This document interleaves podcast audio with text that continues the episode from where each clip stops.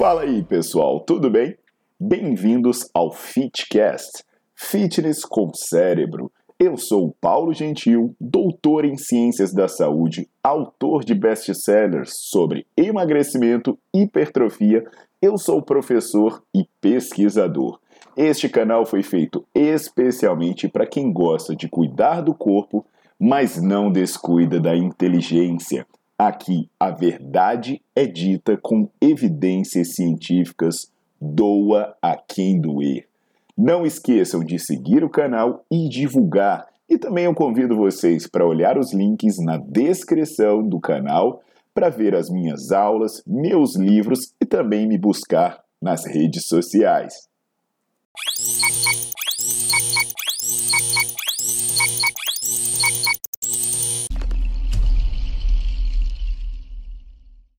Olá pessoal, tudo jóia? Paulo Gentil de volta e hoje eu vou falar de uma questão que gera muita dúvida, é a questão das dores, né? Quando eu tenho dores, eu devo ou eu não devo me exercitar?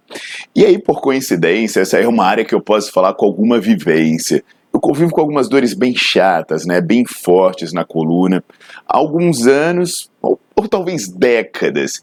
E o negócio chegou ao ponto de eu já ter que tomar muita morfina, a morfina parar de fazer efeito. E aí vocês podem se questionar, ué, se nem morfina fazia efeito, como é que você está conseguindo viver agora? Muito bem, treinando, vivendo sem dores, graças ao trabalho de fisioterapeutas e profissionais de educação física que me acompanharam e continuam me acompanhando, além da minha própria contribuição também para o meu tratamento. A questão é que quando há dor, é comum ter medo de se exercitar ou de fazer algum movimento que possa agravar o problema. Isso pode levar a um quadro chamado cinesiofobia ou medo de movimento. No entanto, o paradoxo é que o exercício faz um bem danado para a dor em si. Inclusive, eu falo disso na aula que eu dou sobre fibromialgia, depois eu vou deixar aí na legenda o link para vocês assistirem às aulas mais completas, né? Que o, o, o exercício pode ser um remédio para a dor.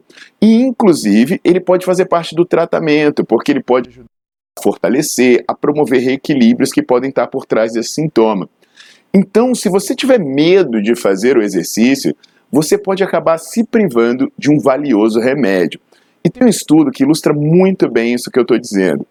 Ele é um estudo que envolveu 63 artigos, num total de 10.726 pessoas, e ele mostra que essa cinesiofobia é associada com uma progressão da incapacidade, com a severidade da dor e com uma piora na qualidade de vida. Ou seja, quem tem mais medo de fazer movimento tem mais probabilidade de ter dores mais severas, perder a funcionalidade e ainda viver pior. Então, Pensa bem, é um ciclo vicioso, né? O medo causa inatividade, o que diminui a funcionalidade, a qualidade de vida e leva a mais dor. E mais dor causa mais medo e assim sucessivamente. Então a pergunta que se faz muito é: estou com dores, eu devo me exercitar? E a resposta é sim, você deve. O exercício é um ótimo remédio para dor, é um ótimo analgésico e ele também ajuda a reverter problemas que possam estar associados com a origem dor, como por exemplo, fraquezas e desequilíbrios musculares. Mas aí vem a questão: como saber se eu estou me exercitando da maneira correta? Aí é uma resposta muito mais complicada. Pois quando uma pessoa é leiga, ela não é da área, falta conhecimento técnico para definir isso adequadamente. Além disso, o próprio julgamento dela em relação ao exercício pode estar prejudicado pelo medo. Então, nesse caso, não tem como fugir. Tem que procurar bons profissionais de educação física ou de fisioterapia. Normalmente os dois trabalham em conjunto, mas também podem trabalhar em fases diferentes da questão. E aí você tem que procurar eles para se exercitar, mas ficar parado de maneira nenhuma. Uhum. Então, profissionais, fica o alerta se capacitem para não contribuírem com esse medo, que é algo que a gente está vendo atualmente. É o tal do terrorismo biomecânico, né? Todo mundo tem uma síndrome, todo mundo tem uma contraindicação, ninguém pode fazer exercício, exercício pode matar. Isso só está causando mais medo e mais prejuízo para as pessoas. Então, profissionais, se capacitem para não contribuírem com medo ao mesmo tempo em que vocês vão ter condições de intervir com responsabilidade e consciência. Então, Tá com dor? Exercício, sim, é um ótimo remédio. Agora, é claro que eu não estou me referindo àquela dor pós-treino. Sobre essa dor pós-treino, vocês vão ver que eu tenho um vídeo que é o No Pain No Gain, que é sobre a questão do sem dor, sem resultado, que aí é outra história. Então, entendido isso, deve ou não deve se exercitar com dor? Deve, fazendo adequadamente, obviamente.